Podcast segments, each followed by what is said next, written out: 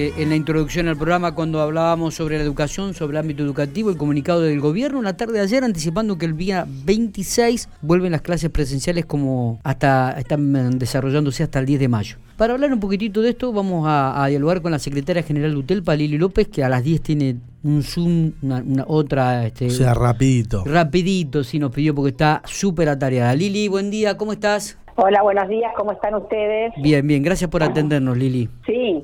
Eh, digo, llama la atención que, que, el Ministerio de Educación de la provincia anuncie 20 días antes el regreso a clase, ¿no? ¿Qué, qué, qué análisis hacen ustedes al respecto?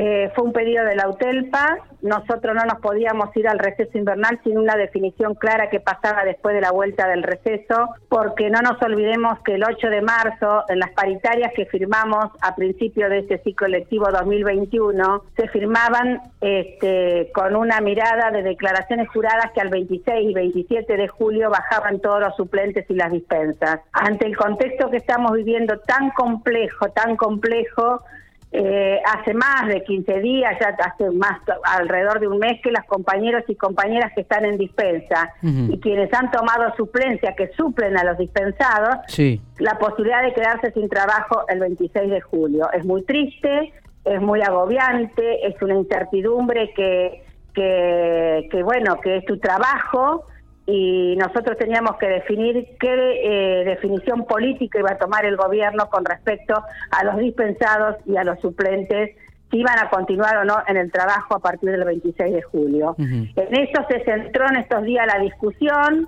había que definir nosotros consideramos que la pandemia en 15 días tal vez esto no mejore, sigamos igual, peor o no sé, claro. porque nos, no, nos tiene a la humanidad toda con que vamos y venimos, es análisis momento a momento como decimos nosotros, y seguramente que el 26 de julio las cosas van a ser similares, este, eh, ojalá, ojalá que haya mejorado, pero creemos que en este contexto de pandemia hay que seguir trabajando con una mirada del cuidado, de la poca circulación, del trabajo en burbuja y de los protocolos a raja tabla en, las escuelas. Y si vamos a seguir trabajando con esta mirada bimodal tal vez, en la presencialidad, en la virtualidad, en el análisis epidemiológico que se tenga que hacer de cada departamento, de cada localidad, vamos a seguir trabajando muy parecido. Por lo tanto, la definición de ayer, y esto nos alegra, es que las dispensas continúan y los suplentes no bajan.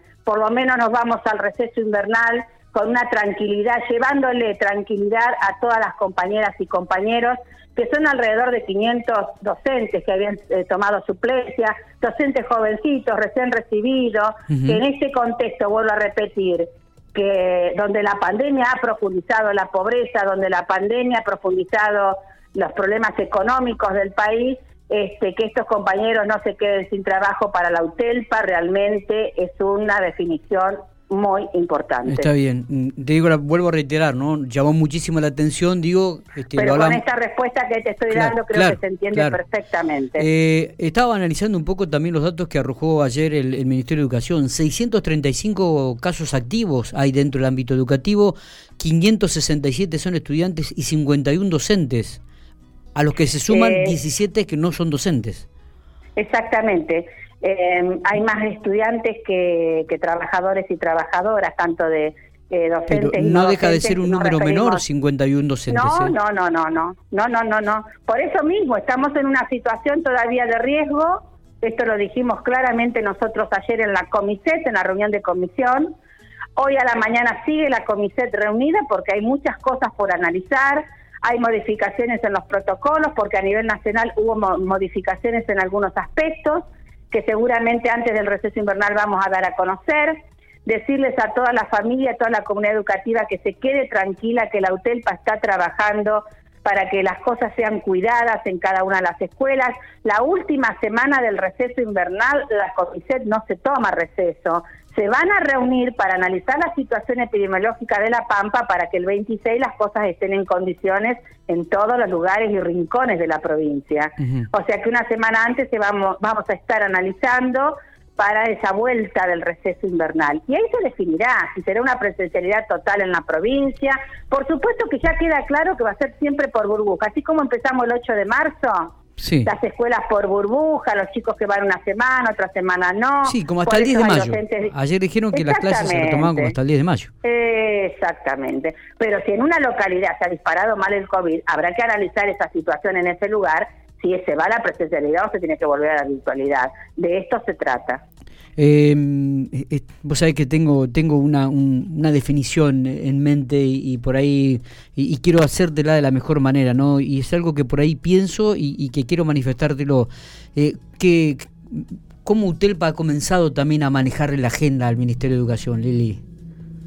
Eh, nosotros no manejamos la agenda del Ministerio de Educación, nosotros proponemos, nosotros discutimos, analizamos, consensuamos o no a veces.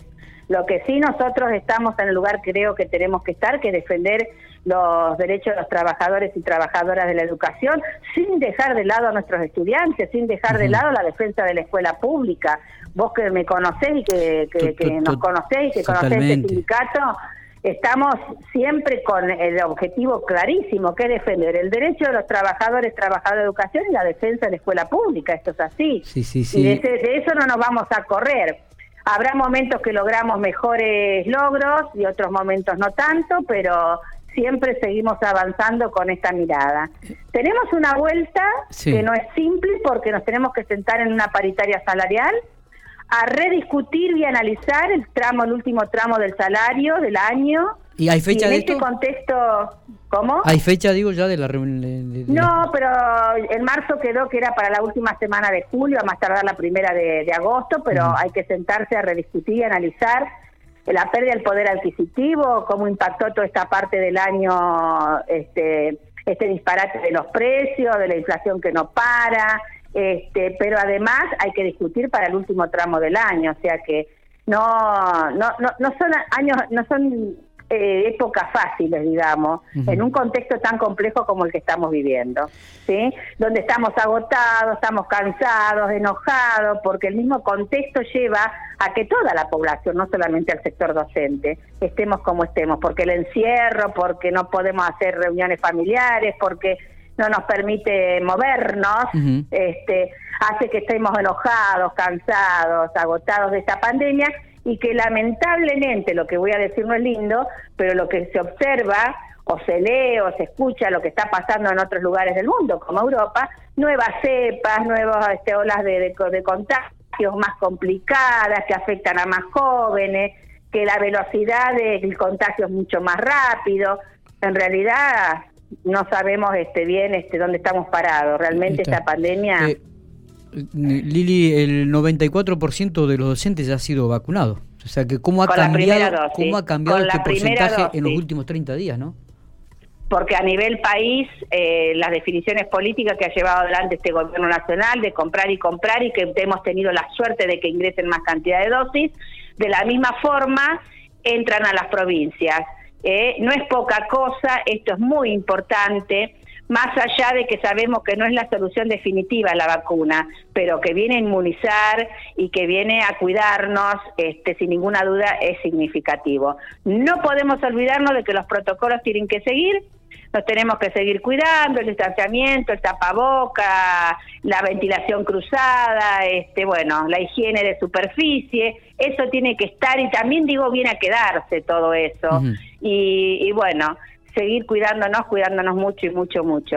En este receso invernal, en estas dos semanas, no nos relajemos, cuidémonos porque realmente hay que pensar en todos y en todas. Es decir, tenemos que pensar en el otro, no ser individualista, porque se nos saturan la, las camas, la terapia y ¿qué hacemos? Eh, Así que es importante que nos cuidemos. Lili, con respecto, vuelvo a las paritarias, digo, ¿ya tienen un porcentaje definido? ¿Han analizado algo ustedes? ¿Que le van a pedir al gobierno?